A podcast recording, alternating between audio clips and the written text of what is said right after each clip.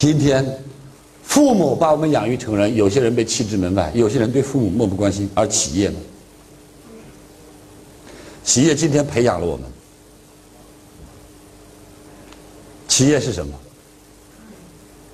父母恩情重过重于山，而企业呢？企业是我们人生的第二所学校。第一所学校是有围墙的学校，应试教育，我们受着同等的教育；而第二所学校是没有围墙的大学，专业就是专科。